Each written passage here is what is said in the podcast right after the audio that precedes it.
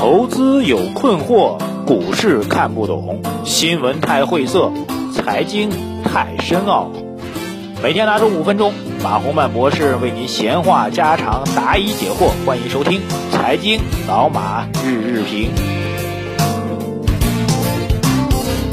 好，各位老马日评的听众朋友们啊，大家下午好。今天盘面继续杀跌啊，所以有人写了很多的段子吧，就是，呃，最近有人开玩笑嘛，说支撑我留在股市的最大的理由就是段子哈，为了段子。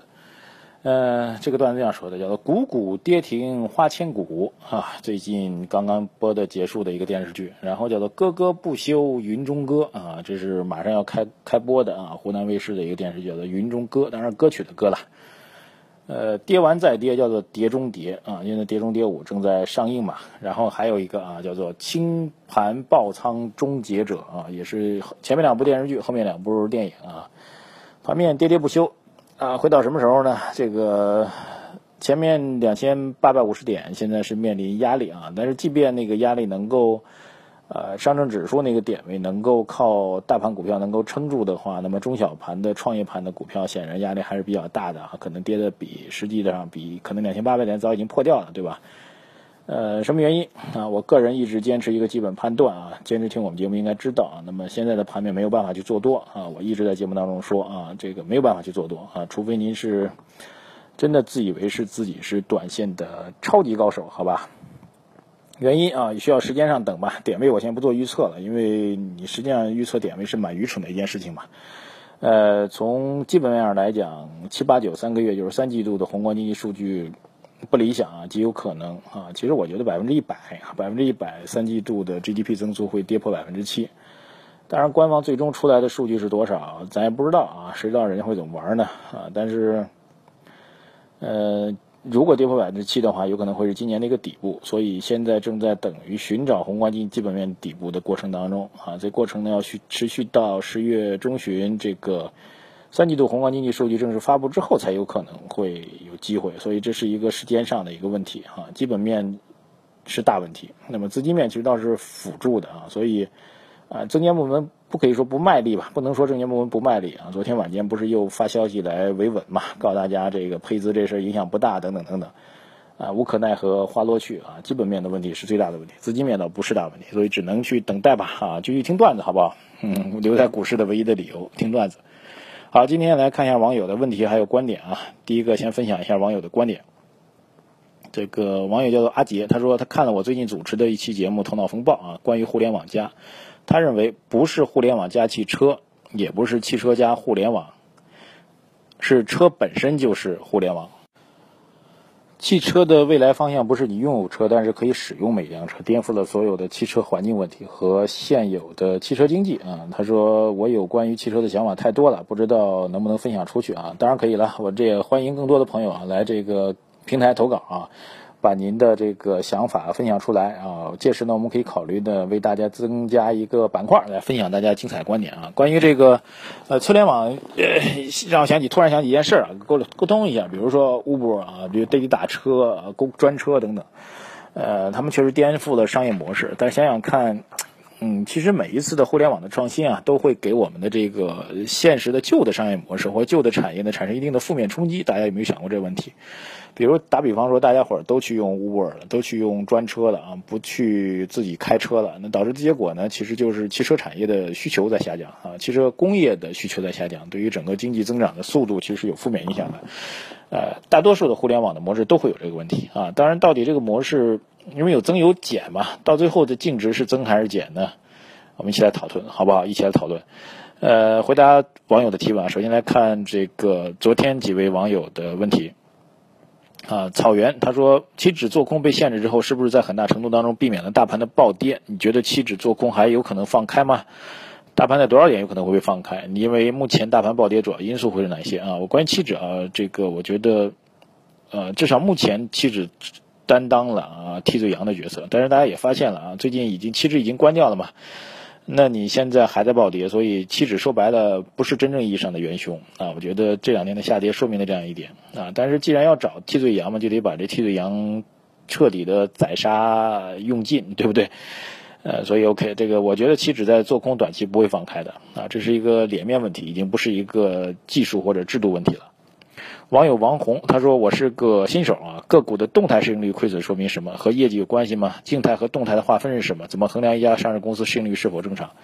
啊，静态市盈率是根据已公布的业绩来算的啊，已经公布的，比如去年的业绩啊。那么动态呢是根据未来预期的，比如今年的或者明年的还不知道的、还没有确定的上市公司的预期业绩来算的市盈率，这就是静态和动态啊。静态就是已知的，动态还是存在一定变化、未知的。”怎么衡量一家上市公司市盈率是否正常啊？这要跟它的行业的平均市盈率来做对比了。如果行业平均市盈率是二十倍，那它在三十倍那就偏高了，呃，十五倍就偏低了，就这么简单。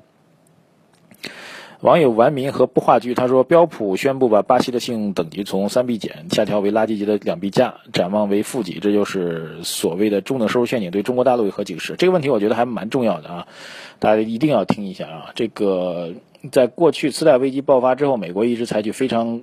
宽松的货币政策啊，导致全球的货币资金的成本被压低了，呃，然后导致结果就是大量的货币资金从美国这样的发达经济体流到了新兴经济体，所以才会有了后来所谓金砖几国啊、金砖四国、金砖六国等等等等。呃，其实说白了，他们是享受到了美国所带动的全球的量化宽松政策、全球极低的货币资金的成本，然后推动了经济的增长。那现在出了问题了，就是美国要加息的话，实际上使得全球资本呢正在选择从新兴市场啊，巴西为代表新兴市场正在回流到资本市场，回流到欧洲啊，没回流到美国这样的发达经济体啊，所以巴西的主权信用等级才会出现明显的下调啊，你没钱了，资金外流了，所以你偿债能力在下降，这是信用评级的一个主要的依据。所以从这上来讲，我觉得全球资本的流向正在百一百八十度大大逆转啊，包括中国的外汇储备的。下降，外汇占款的下降，同样也证明了这样一个问题，所以这个事情还是蛮大的一件事情啊。今天先起个头，它对于未来几年啊，这个全球的货币资金的流向、全球金融市场，甚至全球的投资的方向，都会产生比较大的影响。各位啊，记住哈，我们将来再聊。网友 SGS 他说，股票进入股市交易之后呢，现金只在交易者之间流动，跟公司一点关系没有。怎么说股市交易好像跟公司的融资多方面都有关系吗？啊，这个是一个比较初级啊，可能早期投资人啊，初期投资人都会有这问题。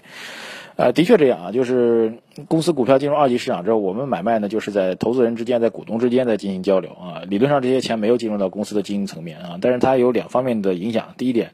交易的价格越高，公司可以凭借自己的股东呢，可以凭借这些股票去做质押，可以去呃融资，融资的钱还有可能再次投到股上市公司当中来啊。大股东啊，我们的股票当然不大会质押，我们质押的钱也不会去投到公司当中来，这是一个。呃，另外一个。股票交易价格的高和低，直接影响了上市公司再融资的一个价格。就是我比如一百块，我可以融资再融资的话，报价可以报到八十。如果我呃股价是在八十块，我再融资只能报到六十，对吧？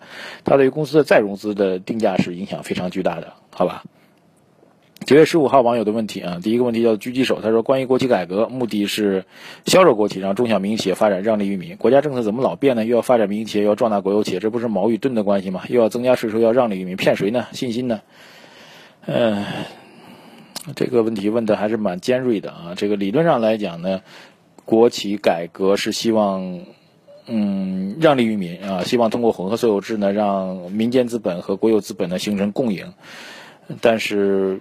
国企壮大确实会有可能会，我们叫做国进民退了。国进民退在过去几年还是蛮厉害的，所以怎么去寻寻找这个平衡，却是一个现实的挑战。当然，按照我们这国企改革的指导意见来讲呢，是有解决方法的，就是混合所有制，就是我国企做强了，但是你民营资本也可以进来，甚至按照指导意见的说法，就是国有企业甚至可以放弃自己的，甚至可以放弃自己的控股地位，只做参股。所以这一点也是，但是能不能做到啊？因为对于混合所有制呢？这次的指导意见当中也有一个明确的表述，就是不强求啊，大家还是依需而定啊，依照自己的市场诉求的而定。所以这个我觉得，唉，算了吧。我觉得狙击手你说的很好，我不重复了哈。呃，多彩入市这位网友他说，马博士，盘面上券商、保险、房地产三个板块底部筹码集中，银行在护盘，接下来怎么走？有什么样的机会啊？不要谈机会了啊！这个这两天走成这样的话，整个盘面的信心又被衰竭了啊。当然，你如果非要买做战略性建仓的话，这三个板块啊，券商我个人不太看好，保险和房地产我个人觉得还是不错的。王坤他说：“马博士，想问一下，未来钱币会证券化吗？”呃，各种各样的文交所合法嘛，国家不管嘛。今天上午刚刚参加了一个上海邮币卡交易中心的这样一个活动啊，呃，未来有可能啊，但是文交所太乱，文交所是一个非常混乱的机构，嗯，所以呃，需要目前这个行业呢也没有主管的监管部门啊，谁都不管，只有行业性的自律性的组织，就是证券这个相关的行业协会，仅此而已。呃，未来有可能会取得这样一个方向发展，比如，毕竟这个邮币卡市场的金融化、证券化是一个大势所趋，但是极有可能会酝酿新的市场交易的风险，供您做一个参考。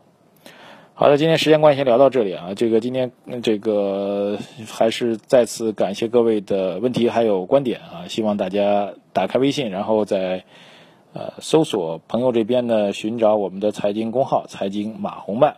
啊，这样的话就可以加上微信提出您的问题，我们就可以直接跟大家来回答了。谢谢大家啊，您的所有的留言、所有的疑问，甚至只呼喊我的名字，我们都看到了。谢谢大家，再见。